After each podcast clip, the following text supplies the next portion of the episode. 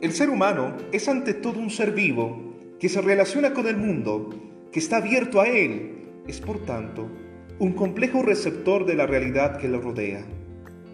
Es un gusto saludarles, queridos estudiantes, quien les habla el profesor José Luis Herrera, maestro de psicología.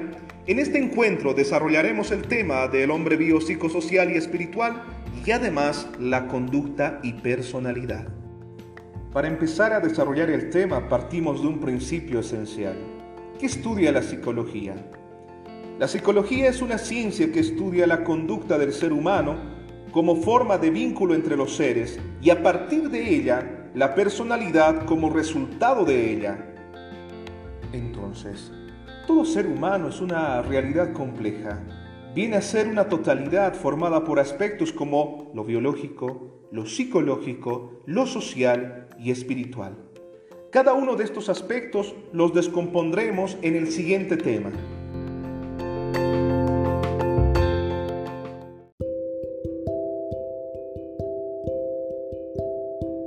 ¿Y en qué consiste la realidad biopsicosocial y espiritual?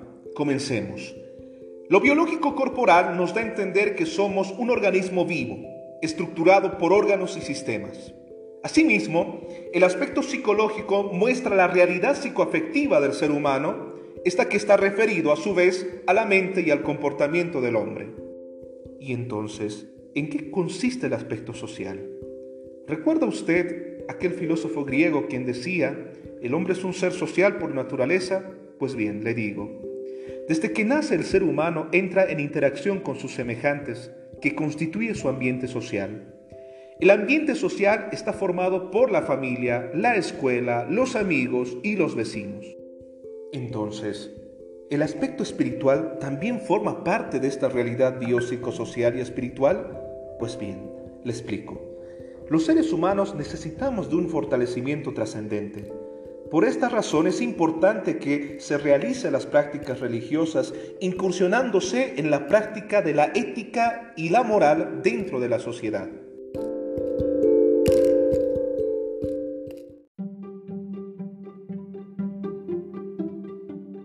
Todo esto desemboca en la conducta y la personalidad del ser humano.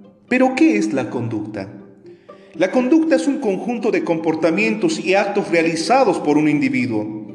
Es una forma de adaptarse al medio social y ambiental. Puede estar motivado por tendencias conscientes e inconscientes.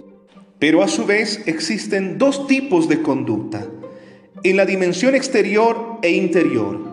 La dimensión exterior refiere a las conductas observables, tales como la expresión de júbilo, de alegría, de tristeza y entre otros. La dimensión interior son conductas que no se pueden ver, pero que acontecen, tales como aquel sujeto que permanece quieto, pensando, resolviendo algún problema.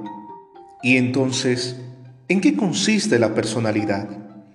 La personalidad es un patrón de pensamiento, de sentimiento y conducta que presenta una persona y que persiste a lo largo de toda su vida a través de diferentes situaciones.